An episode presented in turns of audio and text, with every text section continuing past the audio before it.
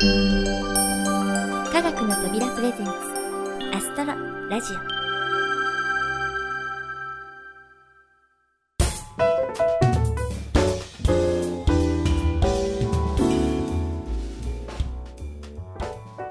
皆さんこんにちは土屋ゆ子です。えー、遅ればせながら新年明けましておめでとうございます。ねお正月なんてずっと前のことのようなそんな気がしてしまいますけれども。皆さんはどんな新年を迎えられたのでしょうか？年の初めにこの1年の目標を立てられた方も多いと思いますけれど頑張ってねその目標を達成してくださいね。私も応援しています。さて年が明けて夜空を見上げればそこにはたくさんの一等星たちが競うように輝いています。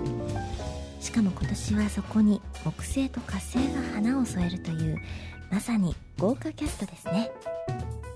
これだけでも十分素晴らしいんですが最近はさらにすごいゲストが登場しているのをご存知でしょうか？見られる時間はとても限られているんですが条件によっては木星や金星よりも明るく輝くこともあ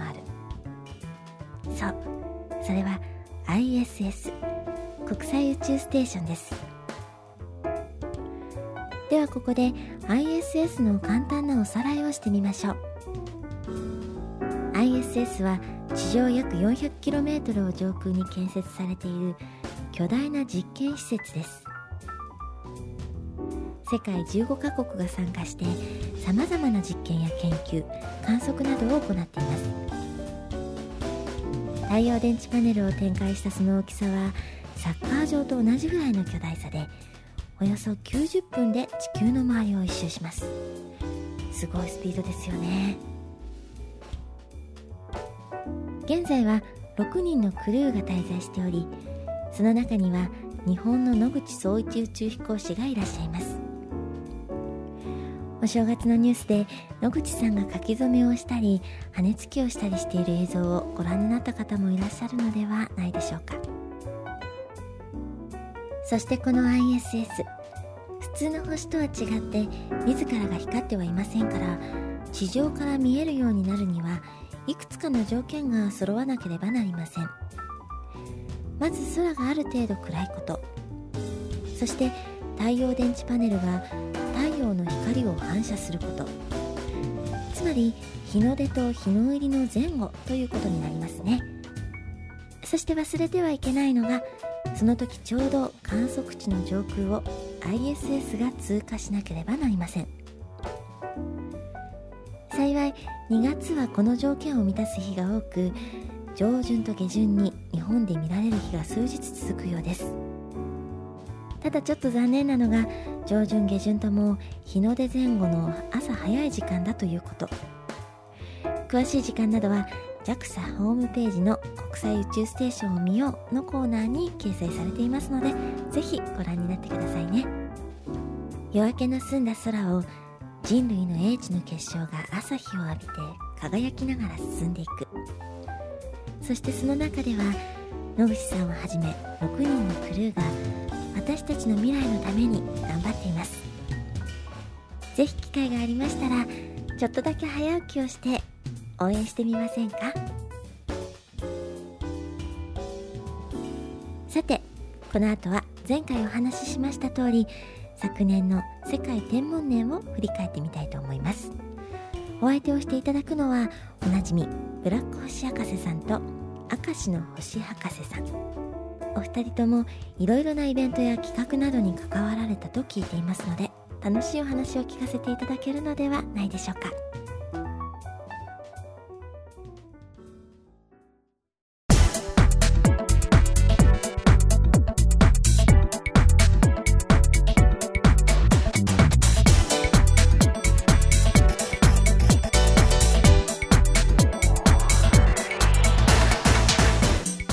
西暦1609年。イタリアの物理学者ガリレオ・ガリレイが世界で初めて望遠鏡による天体観測を行い数々の画期的な発見をしました。その天文学にとって記念すべき年から400年。世界中の人々に改めて宇宙に目を向けてほしいという願いを込めて世界天文年2009が実施されました。国内でも天文に関わるさまざまな団体が連携し数多くのイベントが企画実行されました。皆さんご存知かと思いますがこのアストロラジオも公認イベントの一つです。他のイベントはほとんどが2009年に完結したものばかりですけれどもアストロラジオはせっかくこうして続いてるわけですから2010年の初めにこの世界天文年を振り返ってみるのも意義があるんじゃないかなということでお話を進めていきたいと思います。それでは1月から順を追って振り返ってみたいと思います。まず年が明けていよいよ世界天文年がスタート。1月4日には全国各地でオープニングイベントが開催されました。その中でもメイン会場となった群馬天文台では日本委員会委員長の海部則夫さんをはじめとする重鎮の方々が列席するオープニングセレモニーになんとあの守護センジャーさんとブラック星博士さんが登場。会場を盛り上げたそうなんです。それではその時の模様をブラック星博士さんからお聞きしたいと思います。ブラック星博士さん。あああわしがブラック星博士じ。ゃ皆さん明けましておめでとうなのじゃってもう随分遅くなったってそんなこと言うな。まあ言ってみれば旧正月みたいなもんじゃ。まあ宇宙は広い。細かいことは気にしないのじゃ。さてわしは過去を振り返らない男なんじゃがな。土屋さんの頼みとあっては仕方がない。群馬天文台での大活躍を話してやろう。ありがたく聞くように。それは2009年1月4日のことじゃった。寒い寒い群馬天文台にいっぱい人が押しかけて世界天文年の幕開けを熱い視線で見守っておったんじゃ。そこに話をされるのは海部委員長。それに古材大長。まあ言ってみれば文化勲章級の超大物たち。の大先生たちが世界天文年のことについてお話をされたんじゃ。そしてわしの出番がやってきた。ザーッと飛び出してあっあっあっブラックお釈迦せじゃ。なんてやったら会場は微妙な空気。わしは本当に焦ったぞ。汗がダラダラ出てな。サングラスは曇ってしまったんじゃ。あんまりにも滑りまくるのでついわしは言ったんじゃ助けて四五千じゃそしたら守護センジャーがやってきてこの会場の空気をなんとか直してくれたんじゃ。わしはあれほど守護センジャーに感謝したことはない。まあなんだかんだでいろいろやってるうちにまあテンションも上がってきて会場もいつの間にか大爆笑。そこでわしはまあすっかりいい気分になって、えー、まあこれから世界でも頑張るぞなんて言ったわけじゃ。そしたらなそこに古代隊長がすっと立ち上がってな。生は偉い人でな国際天文学連合の会長をやったような偉い偉い大先生なんじゃ。ノーベル賞の小柴正俊先生とも同級生というこの小西先生がスクッと立ち上がってわしの方につかつかつかってくるんじゃ。うわなんか怒られるのかな？なんて思ったらガッと握手をしてな。ありがとう。盛り上げてくれて。なんていうわけじゃ。それを見て海部先生も驚いてなおおこれは素晴らしいなんて言ってなモセンジャーと握手をしておるんじゃ。なんかよくわからないけども周りにいる人たちもみんな大爆笑。ってなわけでまあとってもめでたい世界天文年の幕開けになったんじゃ。まあ小西先生や甲斐先生にわしがヘコヘコしておったので後でいろんな人に悪役なのにヘコヘコするなって言われたけどもまあそれはそれでいいのじゃ。あてなわけで世界天文年の重要人物はみんなダークサイドに引き込んでしまったんじゃよ。はいブラック星博士さんありがとうございました。どこまで信用していいのかわからないレポートでしたがはいなんとなく会場の雰囲気は伝わったのではないでしょうか。そして月が変わって2月。科学の扉の世界天文年公認イベントがここからスタートしました。そう。2月14日に葛飾郷土と天文の博物館プラネタリウムで行われたコンサート。バレンタインナイトストーリーです。このコンサートはプラネタリウムの星空と生演奏。天文解説を一つの物語を軸に融合させた新しい形のサイエンスエンターテインメント。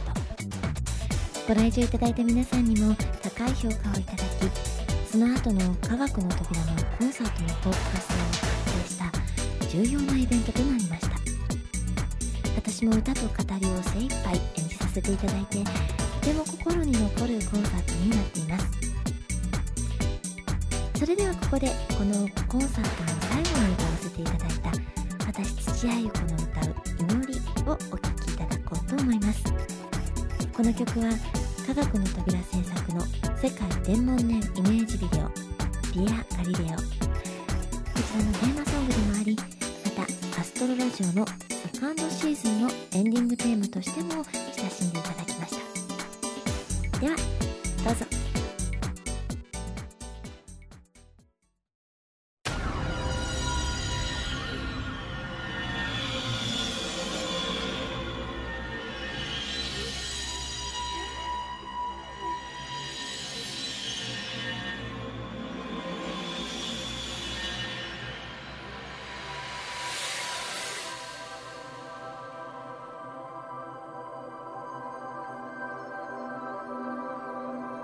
そこに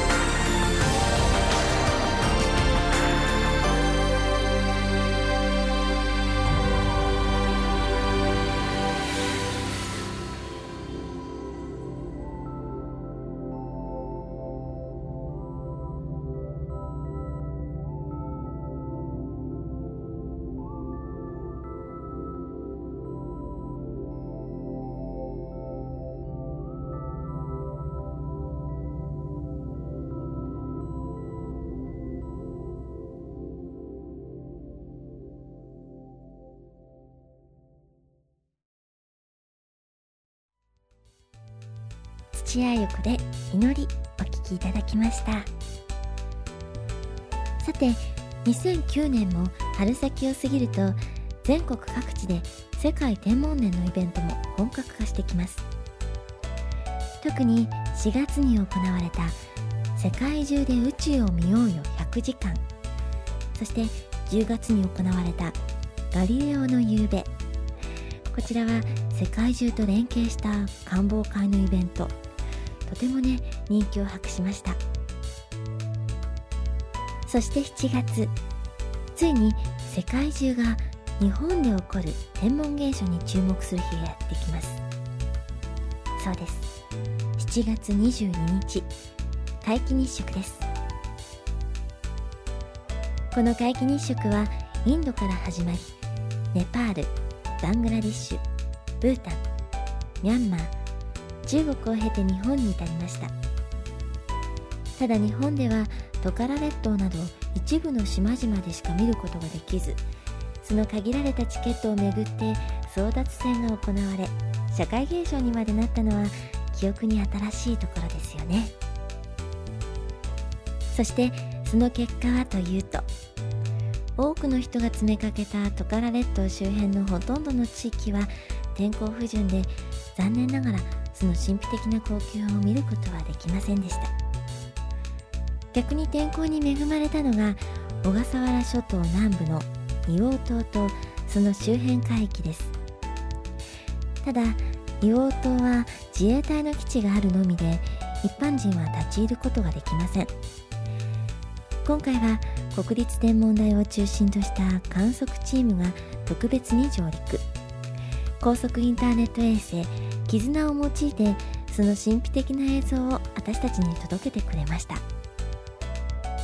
また周辺海域にはチャーターされた船が数隻出ておりそれらの戦場の人たちも遮るものの何もない洋上で極上の時間を楽しんだようでした。さて皆既日食は限られた地域でしか見ることができませんが部分日食はかなりの広範囲で観測できます。今回も日本中で欠けた太陽を見ることができたはずなのですがやはりお天気がいまいちのよう。そんな中およそ1000人の人々が詰めかけたという明石市立天文科学館の観測会はどんな様子だったんでしょうか。明石の星博士さんに当時のお話を伺いたいと思います。明石の星博士さんはい皆さんご無沙汰しております。明石の星博士でございます。えー、そうですね。2009年7月22日。あの部分日食の日のことはいやまるで昨日のように覚えてますね。本当にね盛り上がったんですね。8割ほど欠けるということでこの明石の天文科学館にも人がいっぱいもうそれはうじゃうじゃうじゃうじゃとなんていうと失礼なんですけどねあ本当にたくさんの方が来られました一番遠い方はなんと愛知県からわざわざ明石に、まあ、なぜ愛知県を離れて明石なのかよく分かりませんけども、まあ、こうやって、えー、来ていただいたというわけなんですね。でまあ皆既日食そして部分日食と、まあ、随分と話題になったんですけどもこの皆既日食を硫黄島で見た四五千ジャーレッドは随分楽しい思いをしたようです。一方明石の方はと言いますと随分曇りましてね。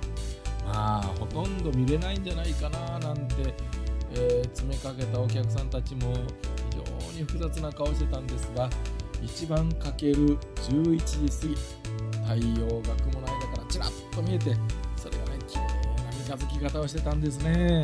これを見ていやーなんて素晴らしいんだなんてねもう本当にみんな大歓声。まあこれは本当に一生忘れられない思い出ですね。というわけで明石の部分日食。まあなんとかちらっと見えた。そして皆既日食四五千ジャーレッドが見事に観測した。というわけでした。では土屋さんにマイクをお返したいと思います。土屋さん。はい明石の星博士さんありがとうございました。東京周辺は雲が多くて太陽の姿を見られたところは少なかったんですが明石は何とか見られたようでよかったですね。さて世界天文年ではなかったとしても一大イベントの皆既日食が終わり季節は秋へ。私たち科学の扉では9月12日に山梨県立科学館で星の歌コンサートの初演を行いました。このアストロラジオの世界天文年企画で生まれた星の歌を軸に古今東西の星にまつわる歌を集め星の解説とともにお届けしました。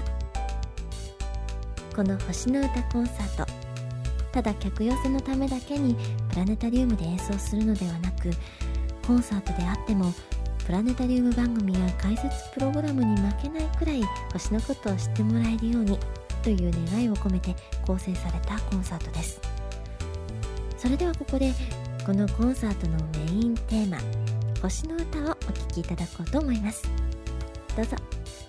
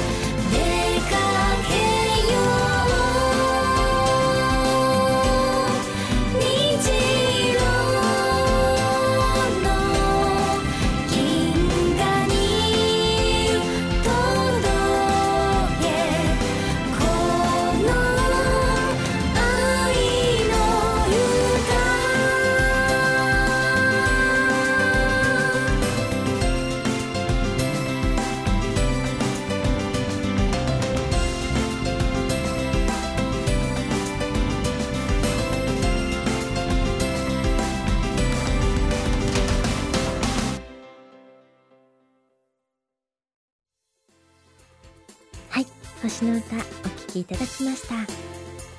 科学の扉では今後もこの星の歌を広く皆さんに親しんでいただけるよう活動を続けていきますのでよろしくお願いします。詳しくは特設ホームページ星の歌 .com をご覧くださいね。そしていよいよ世界天文年も終わりに近づきます。私たちは10月31日に葛飾区郷土と天文の博物館でのコンサートで一段落となりましたが12月には数々のイベントの締めくくりとして神戸市で世界天文年2009グランドフィナーレが開催されました。そしてこのグランドフィナーレにも我らがブラック星博士さんが出演されたようなんです。うーん実は偉い人なのかな？というわけで再びブラック星博士さんにお話をお伺いしましょう。ブラック星博士さん。こらこら土屋さん。今頃わしの凄さに気がついたようだな。わしの宇宙征服計画は着々と進んでおるんだぞ。あああおっとグランドフィナーレのリポートじゃったな。グランドフィナーレは2日間にわたって行われた。うーん初日は非常に真面目な雰囲気で行われたな。あい。ろんないいことがあったんじゃ。うんでもわしはよう覚えとらん。詳しくは世界天文年のホームページでも見てくれ。そしてあ2日目。いろんな出来事があったんだけどな。まあ詳しくは世界天文年のホームページを見てくれ。なんて言うとちょっと大変なので。えー、わしは2つほどちょっとした悪さをやってみたんじゃ。1つ目は金星探査機暁。この暁にはな多くの人がラブリーな心を込めたメッセージを書いて金星に送ろうっていう企画があったんじゃ。わしもな坂本誠一先生というこの企画のリーダーがちょっと目を離してた時なチャカチャカってやったなあ金星は乗っ取ってやるなんて書いたんだ。そしたらな先生それ見つけてなブログに写真入りで載せてな世界中にこの悪党めなんてアピールをしてくれたんだな。あああまあよくわからん話じゃそして2つ目の悪さはなその坂本誠一先生が持ってきた若田光一さんの旗というのを盗んでやったんじゃ。若田光一さんの旗というのはな宇宙飛行士の若田光一さんがスペースシャトルで世界天文年の旗を宇宙へ持って行ってそれを持って帰ったっていうまあなんとも素晴らしい価値のある天文の旗なんだな。この旗を坂本誠一先生が皆さんに見せてる時に足の後ろからそーっと近づいてバーッと奪ってやったんじゃ。坂本先生マジで驚いておったじゃあそして奪って会場のみんなの前にさらしていたら白戦者がやってきてわしから取り返しておしまいという。まあなんかようわからんけどもな。まあそうやって大いに盛り上がったんじゃ。そして最後はみんなで、け声。ガリレオーなんて言ってな。盛り上がったっていうわけじゃ。うんまあというわけでわしは世界天文年が終わってもあちこちに出没してみんなを困らせてやろうという機運がより一層高まっておるんじゃな。覚悟しておくんじゃ。ではその場じゃ。はい。やっぱりすごいのかすごくないのかよくわからないブラック星博士さんでした。そしてこのグランドフィナーレで主な公式行事は終了。世界天皇年は多くの成果を残して静かに幕を閉じたのでした。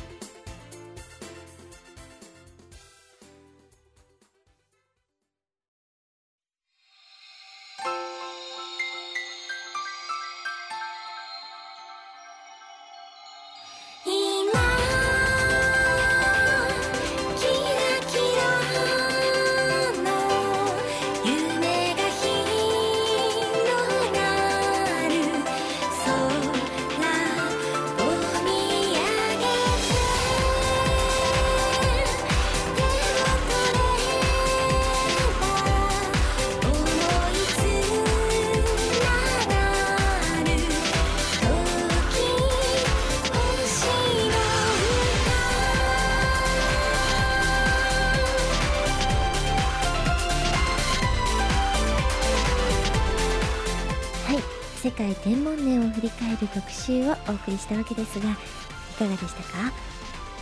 こうして振り返ってみると去年は本当にいろいろなことがありました。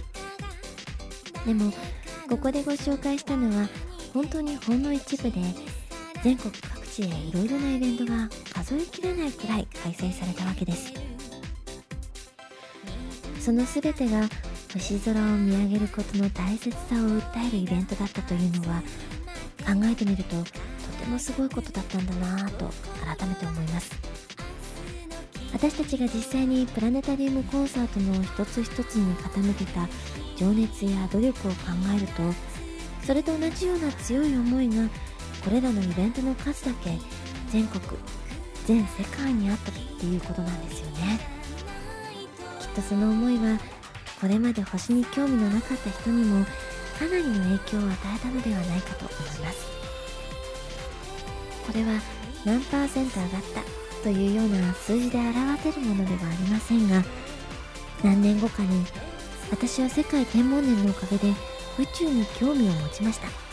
なんていう宇宙飛行士や天文学者が現れることを楽しみに待ちたいですよね。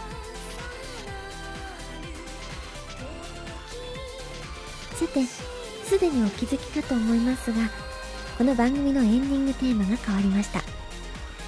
新しいテーマ曲はやはり私土屋ゆ子が歌わせていただいています。星の歌手を取り合って。以前番組でも一度お披露目しましたがその後さらにミックスに改良を加えていただいたりしてパワーアップしているんです。セカンドシーズンのテーマ「祈り」と合わせて近いうちに皆さんのお手元に届けられるといいなと考えていますのでぜひよろしくお願いします。そして次回は今回諸事情でお届けできなかったインタビューをお送りする予定ですが取材の調整などもあってまだちょっと流動的のようです。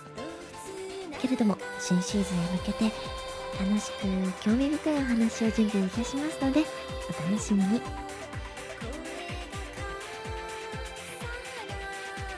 いろいろお話ししてきましたがそろそろお別れのお時間になってしまいました。